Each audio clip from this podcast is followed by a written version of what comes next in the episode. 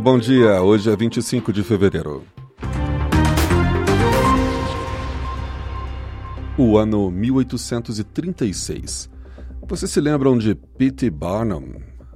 Aquele famoso empresário do circo, também conhecido como enganador, ao qual um jornalista criou a famosa frase que hoje é até erroneamente atribuído a P.T. Barnum, né, que diz: "A cada minuto nasce um idiota".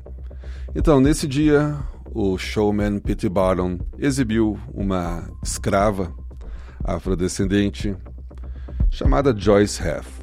Só que ele exibiu como espécie de show, dizendo que ela era a babá de 161 anos de George Washington e as pessoas pagavam para ver. A cada minuto nasce um idiota, até hoje. Esse é o Pretérito, um seu jornal de notícias do passado, e essa foi a notícia de hoje. Até amanhã.